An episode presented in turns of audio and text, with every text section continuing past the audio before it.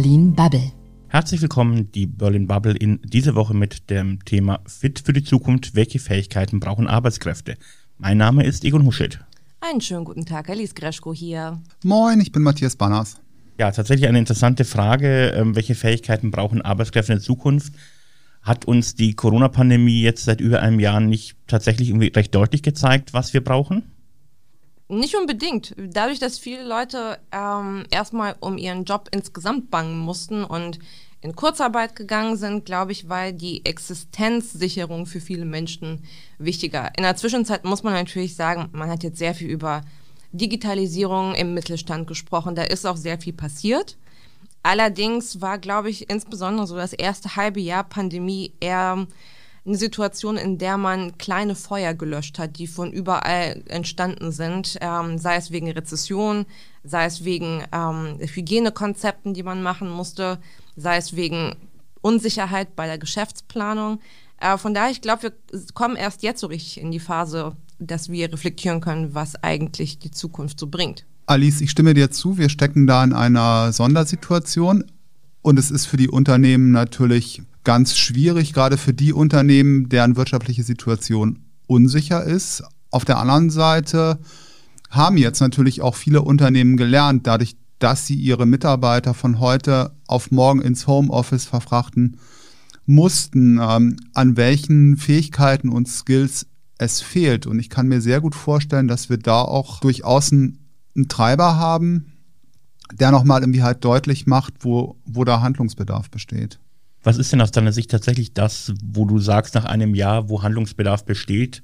Was sind so die Sachen, die dir aufgefallen sind? Das ist zum einen das Thema Führung. Das heißt, ähm, wie bekomme ich als, als Abteilungsleiter oder als Unternehmensführer irgendwie halt das oder Führerin, das, was passieren soll, an mein Team weitervermittelt und wie bekomme ich auch dieses Miteinander arbeiten ähm, auf rein digitaler Basis organisiert für die Zukunft. Also einmal irgendwie halt das Miteinander und dann vielleicht auch ganz konkret der relativ umgangs- oder relativ niedrigschwellig der Umgang mit, mit ganz konkreten Tools, die irgendwie hilfreich sind, um so arbeiten zu können. Alice, du beschäftigst ja schon ähm, sehr lange mit diesem Thema. Wie löst man das, was Matthias gerade beschrieben hat? Also grundsätzlich ähm, einen Schritt zurückgesprungen. Ich finde, es ist gerade so spannend, dass jetzt Dinge passieren, die halt schon länger in Studien prognostiziert wurden. Es gab 2018 eine Studie vom Stifterverband, wo es ähm, um digitale Skills bis 2023 ging und da war halt so ein Block äh, Basic Digital Skills quasi. Es ist so digitale Etikette, insgesamt, wie man halt kollaborativ arbeitet mit neuen Tools, Sharing-Tools und lala, was halt so heutzutage relativ normal ist ähm, durch Arbeits- und Kollaborationsplattformen. Und das, was Matthias angesprochen hat, ähm, zeigt halt, dass sehr viele von diesen Debatten bisher halt nicht in der Gänze geführt wurden. Und ich glaube, einerseits Fachkräfte müssen jetzt auch tatsächlich am eigenen Leib einfach merken, dass die Technologie nicht ihr Feind ist und ständig vorangeht und dass man aktiv versucht, neue zukunftsbringende Tools zu implementieren, um beispielsweise Kollaboration im Homeoffice leichter zu ermöglichen. Damit haben viele Unternehmen verständlicherweise insbesondere am Anfang gerungen, weil so eine Software auch kostet. Ich meine, die großen Markenführer, äh, Marktführer wie Asana, das ist halt auch ein Kostenfaktor zusätzlich und ich glaube, ein Führungsverständnis ist etwas, was immer theoretisch sehr leicht diskutiert wird. Es wird immer davon gesprochen, wie Führung zu sein hat. Allerdings glaube ich, ist es unfassbar schwierig, das zu implementieren und Führungskräfte ändern sich nicht innerhalb von kurzer Zeit. Also es ist ein sehr, sehr langer Weg und ich glaube, insbesondere wenn solche Situationen wie die gegenwärtige gegeben ist, dass man im Homeoffice ist, dann müssen Führungskräfte im Interesse, im Interesse ihres Unternehmens echt gucken, was da bei den Mitarbeitern gerade passiert, damit sie mögliches Chaos abwenden. Also Kommunikation wird ein sehr, sehr wichtiger Punkt sein, auch in Zukunft, der noch mehr Zeit in Anspruch nehmen wird. Ich glaube, was ganz wichtig ist, ist auch eine Offenheit ne, gegenüber neuen Prozessen und auch eine Offenheit äh, auch gegenüber eigenen Schwächen, um genau darauf zu schauen, was hat sich jetzt geändert, äh, was hat sich die letzten Monate getan und wo kann ich auch ganz konkret äh, Dinge, Dinge besser machen. Und letztendlich, das ist ja eine Geschichte, die vielleicht auch gerade irgendwie kleine und mittlere Unternehmen auszeichnet, dass, dass diese Unternehmen ausgesprochen flexibel unterwegs sind und auch irgendwie halt unterwegs sein, sein können. Also womöglich ist das mittelfristig dann sogar irgendwie ein, ein Wettbewerbsvorteil für diese Strukturen, wo nicht alles von oben äh, quasi irgendwie halt durchgeprügelt, durchgeprügelt wird, sondern wo auch der Unternehmer im besten Sinne mitredet. Aber was bedeutet das für die Skills, die dann gebraucht werden, neben mehr Kommunikation? Wie kriegt man so einen Laden dann noch irgendwie ähm, geleitet und geführt? Ja, was heißt, wie kriegt man den Laden geführt? Also ich glaube, gute Prinzipien äh, von Führung sind äh, Evergreens, die bleiben halt bestehen. Ich glaube, was jetzt halt sehr viel wichtiger ist, dass man sich anschaut, wo die Potenziale sind, dass ähm, neue Geschäftsmodelle entstehen. Und was muss bei den Mitarbeiterinnen und Mitarbeitern passieren, dass sie weiterqualifiziert werden? Was für Weiterqualifizierungsmöglichkeiten gibt es? In welcher Form kann man die implementieren? Was in, den, in absehbarer Zeit einfach passieren wird, ist, dass durch Internet of Things beispielsweise in der Logistikbranche sehr viel mehr automatisiert werden kann. Insgesamt wird auch im Dienstleistungssektor sehr viel mehr automatisiert werden. Es ist alles ein Prozess, der sehr schleppend vorangeht, aber man kann halt schon sich die Frage stellen, wie viele Menschen hatten vor 30 Jahren noch eine Sekretärin und wie viele Menschen buchen heute eigenständig ihre Reisen online. Man sieht halt schon, die Prozesse verändern sich ähm, immer weiter und bestimmte Tätigkeiten werden verdichtet.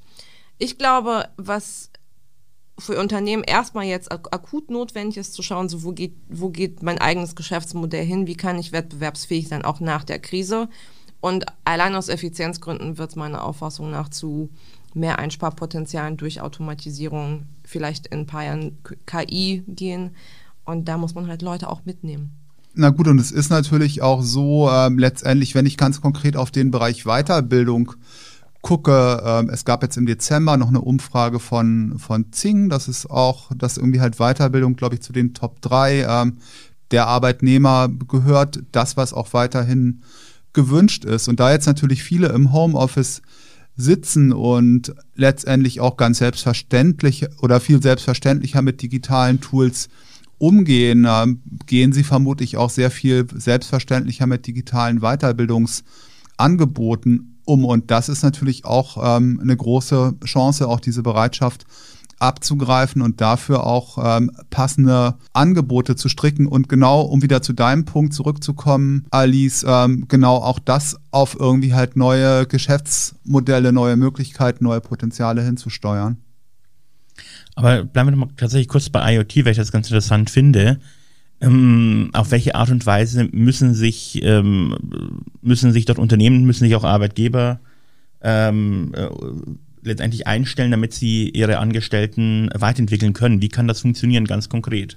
Na, bei IoT, ähm, also insgesamt bei IoT und bei, bei, KI geht man in den USA gegenwärtig davon aus, dass auf jede sechste Stelle eine neue entstehen muss äh, die allein für Wartung verantwortlich ist und für Systemführung. Und wenn man jetzt ein IoT-System implementiert, weil ich jetzt beispielsweise eine große Logistikhalle habe und IoT hilft mir beim Sortieren und äh, den, die ganzen Prozesse, die linear abgebildet werden können, schneller zu machen, dann brauche ich halt trotzdem jemanden, der das System versteht, der die Wartung des Systems macht, der im Zweifel eingreifen kann, der Kontrolle machen kann. Und dafür muss man halt äh, Personal schulen. Und das, ich glaube, in den nächsten Jahren wird sich zeigen, wie viel man auf bestehendem Wissen aufbauen kann. Ich glaube, sehr viele Leute sind sehr gut imstande dazu, sich Dinge selbst gut beizubringen, auch wenn sie was anderes im Zweifel gelernt haben vor 20 Jahren. Es ist nicht unbedingt dafür komplett neu ausgebildete Expertinnen und Experten brauchen wird. Aber das heißt, du, du siehst, dass man quasi den, der heute in einem Logistikzentrum arbeitet und dort ähm, Dinge zusammenpackt, den so weit fit zu machen, dass der dann die Technologie betreuen, beherrschen, administrieren kann um weiterhin diese, dieses Unternehmen so ähm, am Laufen zu halten? Naja, es geht ja auch darum, dass ähm, IoT-Entwickler versuchen, das Interface von solchen Systemen immer benutzerfreundlicher zu machen. Wenn man sich überlegt, wie Coden vor 50 Jahren war oder wie bevor Windows äh, irgendwie die, das erste Betriebssystem rausgeworfen hat. Also ich hätte programmieren und ich hätte die Computer, glaube ich, in den 80ern nicht bedienen können. Und allein wenn wir jetzt gucken, wir drücken auf Apps, auf unseren Tablets und alles ist halt super intuitiv geworden. Ich glaube, das wirst du halt in allen Branchen haben. Und auch wenn du insgesamt so eine Logistik-Software jetzt in dem konkreten Beispiel hast, ähm, die bedient werden muss, die Leute versuchen schon natürlich, das an den, an den Mann und an die Frau zu bringen. Und dazu gehört halt auch eine benutzerfreundliche Oberfläche, die verständlich ist, die intuitiv ist. Und die Leute sind schon, glaube ich, klug genug, um sich sowas anzueignen. Ich habe natürlich die Oberfläche, ich habe da natürlich auch noch die Prozesse, wo es dann darum geht, äh, konkret am System vielleicht mal rumzuschrauben ne? und irgendwie halt zu sagen, da hakt was, da passiert was nicht, das muss ich korrigieren, da muss ich eingreifen und letztendlich geht es irgendwie darum, dann auch irgendwie halt beide Skillsets miteinander in Einklang zu bringen. Das heißt, ich brauche den, den Schrauber, der auch mit einem IT-System umgehen kann, was er ja bereits auch heute in, in also vielen Bereichen recht gut kann. Viele Ausbildungen, ähm, Mechatroniker und ähnliches gehen ja eigentlich auch genau in die Richtung, um beides abzudecken.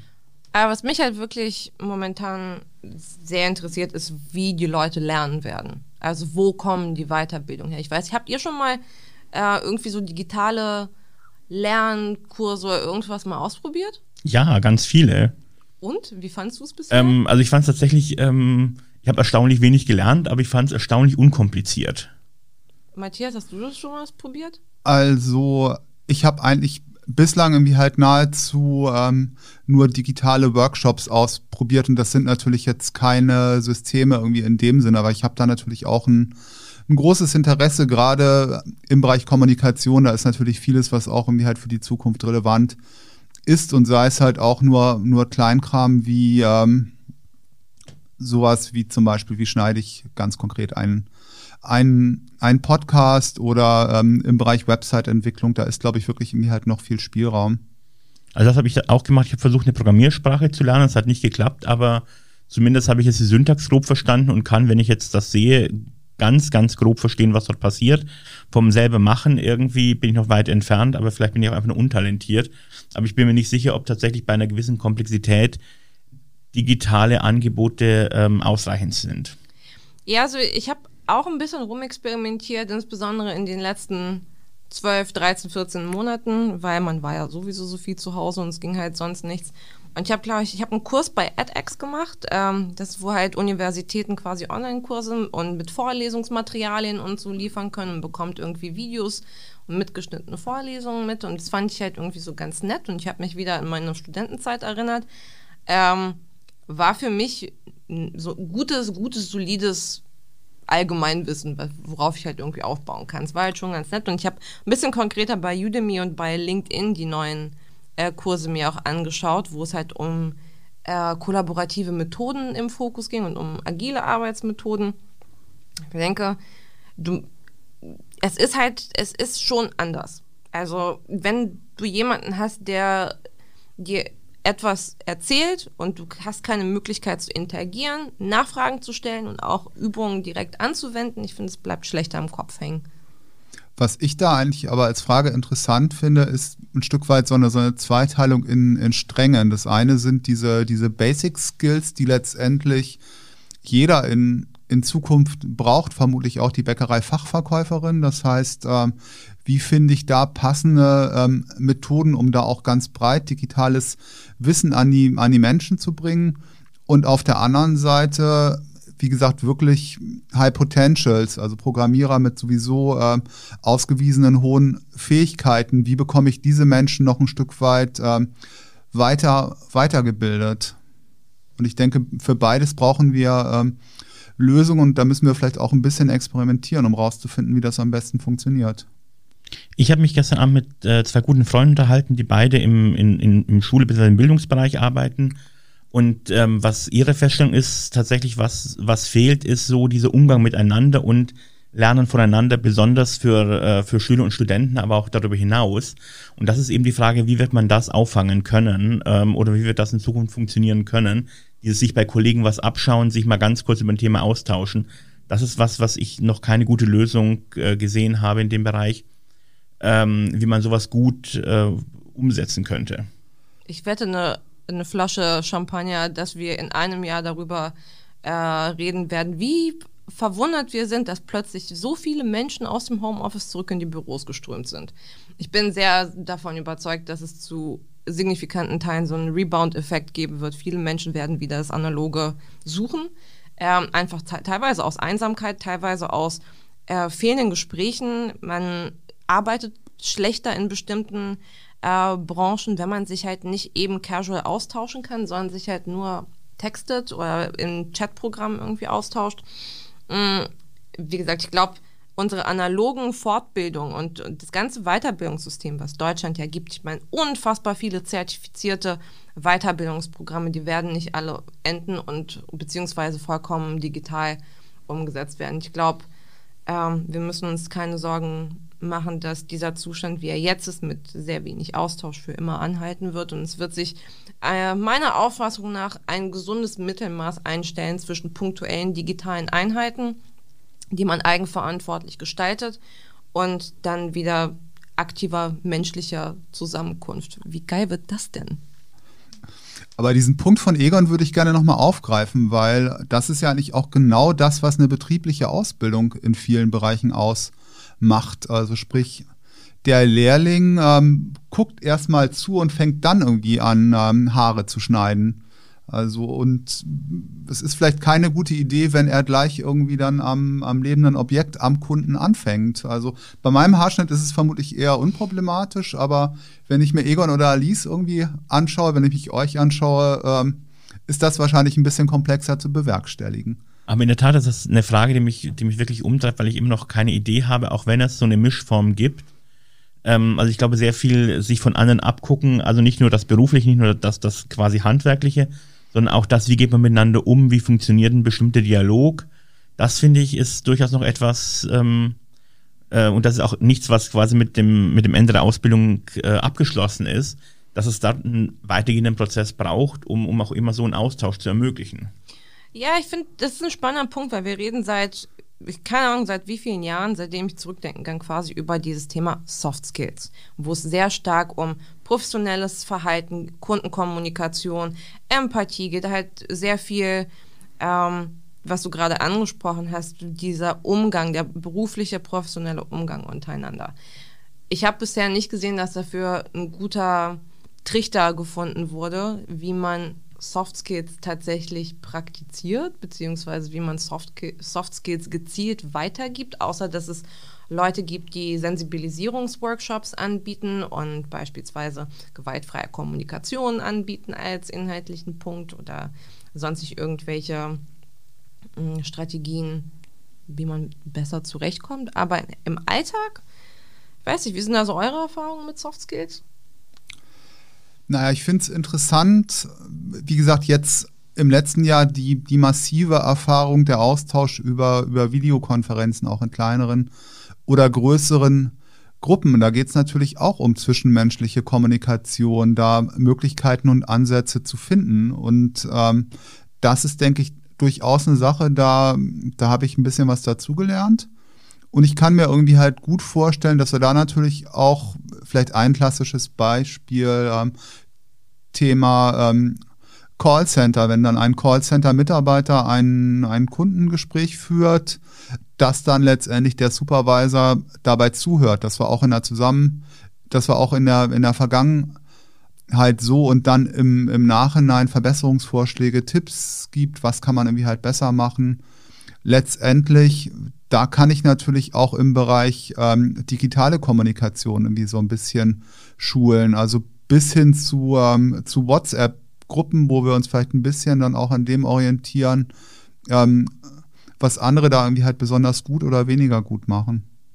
Ja, ich glaube, der Punkt Informationseinordnung, Informationsverständnis ist etwas, was halt echt noch in den nächsten Jahren kommen wird, weil viele Leute sind halt einfach nicht so sicher. Ich meine, wenn man sich Phishing-Statistiken anschaut, also die meisten Fehler, die irgendwie bei Phishing-Attacken passieren, die sind halt menschlicher Natur, weil irgendjemand bei einer anonymen oder bei einer gut gefälschten E-Mail den PDF-Anhang aufgemacht hat oder irgendeinen Anhang aufgemacht hat, dann ähm, insgesamt, was sind vertrauenswürdige digitale Quellen? Wie arbeiten wir äh, auf eine sichere Art und Weise zusammen? Wie kann ich äh, meine Kommunikation verschlüsseln? Das sind halt echt so Themen, bei, bei denen immer mehr kommen wird. Ich glaube, Anfang äh, letzten Jahres im Frühjahr, als die Pandemie losging, haben auch sehr viele Unternehmen, die auf Homeoffice umgestiegen sind, einen ziemlich hohen Anstieg an äh, Hacking-Attacken verbucht. Also sehr viele Leute haben versucht, die schwächere digitale Infrastruktur zu Hause und die nicht gesicherten Tools aus dem Homeoffice für Sicherheitslücken auszunutzen. Ja, auch noch so ein Thema, über das man ähm, nochmal sprechen muss. Ich finde, ich, ich würde noch gerne einen, ähm, in dem Zusammenhang tatsächlich noch ein weiteres äh, Thema irgendwie, nämlich diese, diese, dieses Küchengespräch. Wenn die Leute in, zurück in die, in die Büros kommen, wird damit das Problem gelöst dann müssen wir uns digitale Lösungen für das Küchengespräch ausdenken?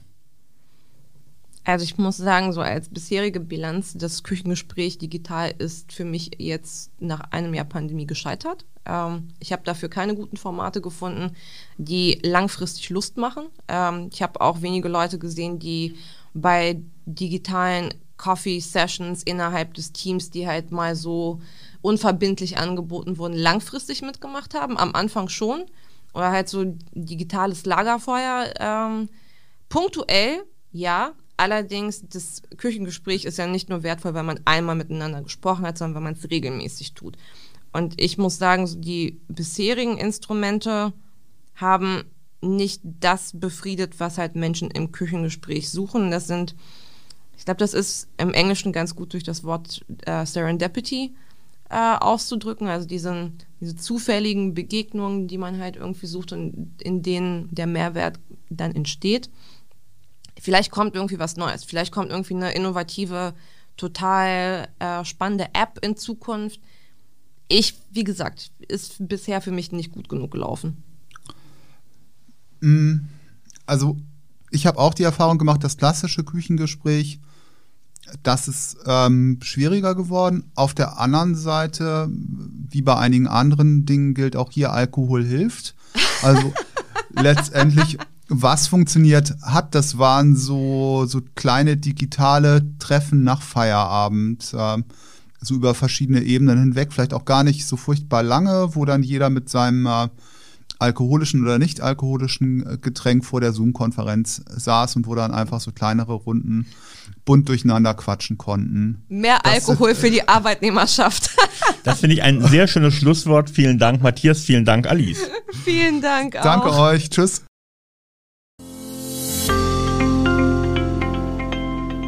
Das war Berlin Bubble.